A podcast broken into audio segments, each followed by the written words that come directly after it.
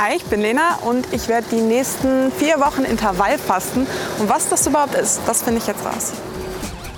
Im Helmholtz-Zentrum in München forschen Mediziner daran, wie sich das Intervallfasten auf den Körper auswirkt. Diese Form des Fastens liegt im Trend.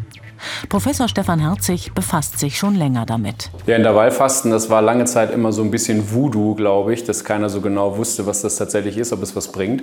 Aber wir sind jetzt eigentlich so weit, dass wir sagen können, dass dieses Intervallhungern oder Fasten, wie man auch immer das nennen mag, da durchaus positive Effekte hat auf den, auf den Stoffwechsel und auch auf das Risiko, bestimmte Erkrankungen zu bekommen. Werde ich hungern? Sie werden am Anfang wahrscheinlich hungern, aber unser Körper ist eigentlich relativ gut darin, sich an eine veränderte Nahrungsverfügbarkeit anzupassen. Am Ende des Tages ist es immer so, jeder muss das machen, was in seinen Tagesablauf reinpasst. Der Trick ist, glaube ich, dass man das möglichst lange durchhalten kann, ohne dass die Lebensqualität zu sehr daran leidet. Beim Intervallfasten, auch intermittierendes Fasten genannt, darf man innerhalb von acht zusammenhängenden Stunden des Tages essen, meist Mittag- und Abendessen, aber auch zwischendurch. Danach soll man 16 Stunden fasten, die sogenannte 16 zu 8 Methode. Das Angenehme daran ist, von den Fastenstunden kann man nachts die meiste Zeit verschlafen und am Morgen einfach das Frühstück weglassen. Lenas Ausgangsgewicht 83 Kilogramm. Wir wollen sehen, fühlt sie sich nach vier Wochen fitter und verliert sie sogar an Gewicht? Lena darf dabei essen, was sie will. Nur in den Fastenstunden muss sie verzichten.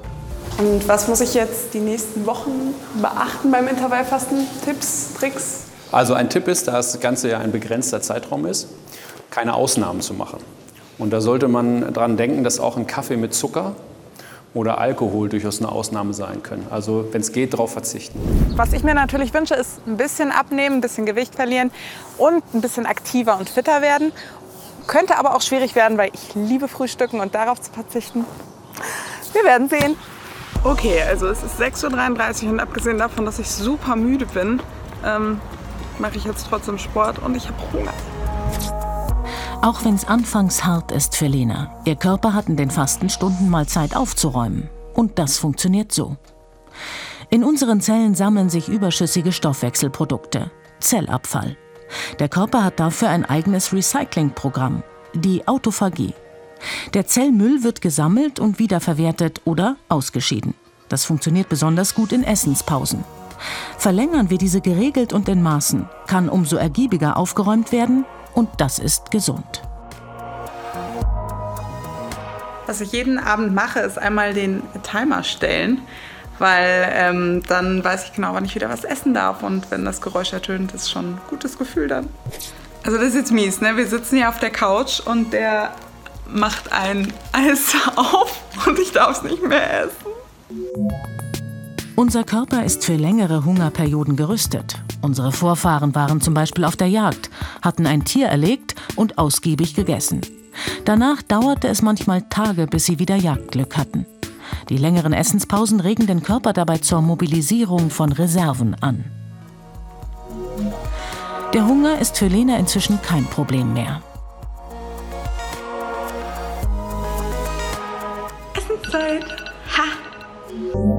Auch Mäuse nahmen beim Intervallfasten ab. Wissenschaftler ließen einige übergewichtige Nager Intervallfasten. In den Nicht-Fastenzeiten durften sie normal futtern. Eine andere Gruppe dicker Testmäuse aß, wann immer sie wollte. Das Ergebnis? Die Fastenmäuse hatten weniger Leberfett, bekamen seltener Diabetes und nahmen ab.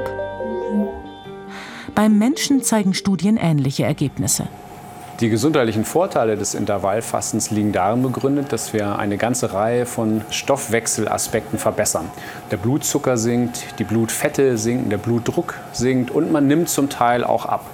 Und diese ganzen Komponenten sind natürlich alles Risikofaktoren für bestimmte Erkrankungen. Dazu gehört Diabetes, Herz-Kreislauf-Erkrankungen, also Schlaganfall, Herzinfarkt bis hin zu Krebs. Okay, also man muss eine Sache über das Intervallfasten sagen. Und zwar bin ich in letzter Zeit unfassbar früh wach von alleine. Und das ist ganz schön. Also man nicht so geredet, morgens aufzuwachen.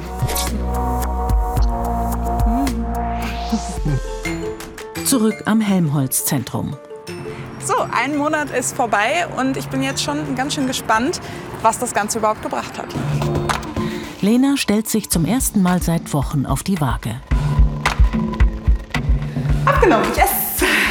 Super, wunderbar, gratuliere. Ja, ich freue mich. Es war echt äh, leichter, als ich gedacht habe. Und ich war super wach und hatte keinen Heißhunger. Und ich glaube, ich mache das weiter. Insgesamt passt das, glaube ich, ganz gut mit dem zusammen, was man auch in kontrollierten Studien gesehen hat.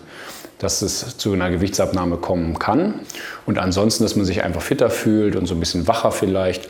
Hungersignale lösen im Gehirn letztlich ein Suchverhalten aus. Also einerseits wird die körperliche Aktivität gesteigert, weil man eben losrennen muss und äh, Nahrung finden muss. Und zum anderen wird auch die Gedächtnisleistung gesteigert, dass man sich vielleicht besser daran erinnern muss, wo finde ich eigentlich irgendwas zu essen. Das Ergebnis unseres Tests? 2,3 Kilogramm Gewichtsabnahme und eine fitte Testerin. Lenas Blutwerte sind unverändert im Normalbereich.